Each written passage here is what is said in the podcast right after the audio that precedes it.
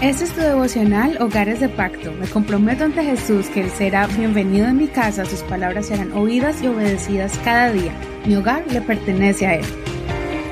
Octubre 25, del pozo a la roca. Salmos capítulo 40, verso 1 al 17. Pacientemente esperé al Señor y Él se inclinó a mí y oyó mi clamor. Me hizo subir del pozo de la desesperación, del lodo cenagoso. Puso mis pies sobre una roca y afirmó mis pasos puso en mi boca un cántico nuevo, una alabanza a nuestro Dios. Muchos verán esto y temerán y confiarán en el Señor. Bienaventurado el hombre que pone su confianza en el Señor y no vuelve la mirada a los soberbios ni a los que se enredan con la falsedad.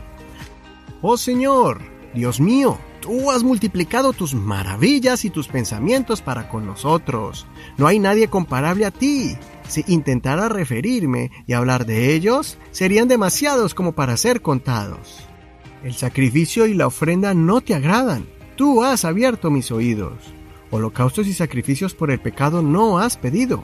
Entonces dije, He aquí yo vengo. En el rostro de pergamino está escrito acerca de mí, el hacer tu voluntad, oh Dios mío, me ha agradado, y tu ley está en medio de mi corazón. He anunciado justicia en la gran congregación. He aquí no he detenido mis labios. Oh Señor, tú lo sabes. No he encubierto tu justicia dentro de mi corazón. He proclamado tu fidelidad y tu salvación. No he ocultado tu misericordia ni tu verdad en la gran congregación. Tú, oh Señor, no detengas de mí tu compasión, que tu misericordia y tu verdad me guarden siempre porque me han rodeado males incontables, me han alcanzado mis iniquidades, y no puedo levantar la vista. Son más numerosos que los cabellos de mi cabeza, y mi corazón me ha fallado. Ten a bien, oh Señor, librarme. Oh Señor, apresúrate a socorrerme. Sean avergonzados y humillados aún a los que buscan mi vida para cortarla. Vuelvan atrás y sean confundidos los que desean mi mal. Sean desolados a causa de su vergüenza los que dicen, ajá, ajá.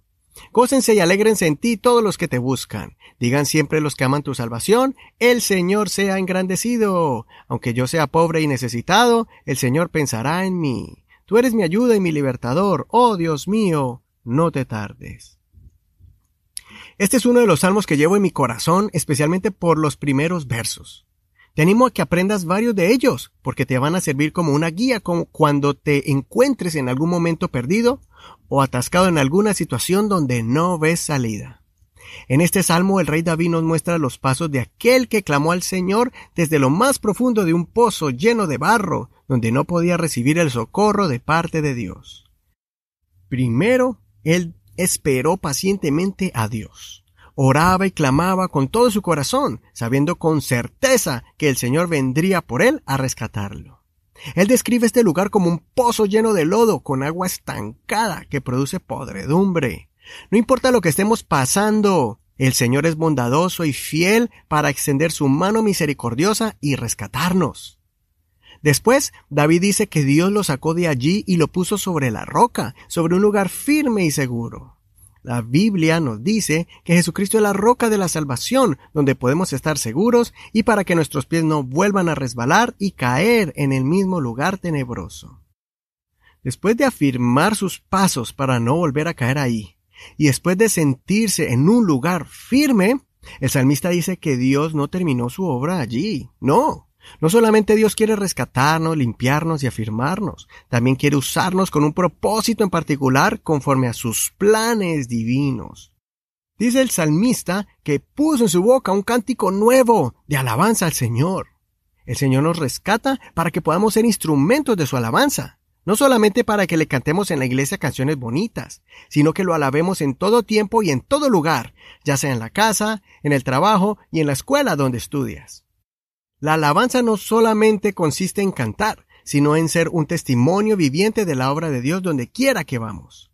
Cuando tú cuentes a tus amigos y compañeros de trabajo lo que Dios ha hecho contigo y con tu familia, vas a producir en ellos expresiones de alabanza al Dios que tú has conocido y estás alabando. Tú eres un ejemplo de lo que Dios puede hacer. También toda persona que clama al Señor pacientemente. Tú eres un modelo de los milagros de Dios y lo que puede hacer con una familia entera cuando uno comienza a caminar en la senda de la vida eterna. Conviértete en un objeto de alabanza para que muchos confíen en Dios y el Señor sea glorificado. Considera, ¿adoras al Señor en todo momento y en todo lugar? ¿Te da vergüenza decir que eres cristiano o todos saben que tú eres un hijo o hija de Dios? ¿Has compartido a tus amigos el milagro de lo que Dios hizo en ti? Soy tu amigo y hermano Eduardo Rodríguez. Que el Señor Jesús escuche tu oración y reciba tu alabanza el día de hoy. Escucha y canta la canción Pacientemente Esperé de Roberto Torres. No olvides compartir este tu devocional favorito y leer todos los capítulos que estamos estudiando.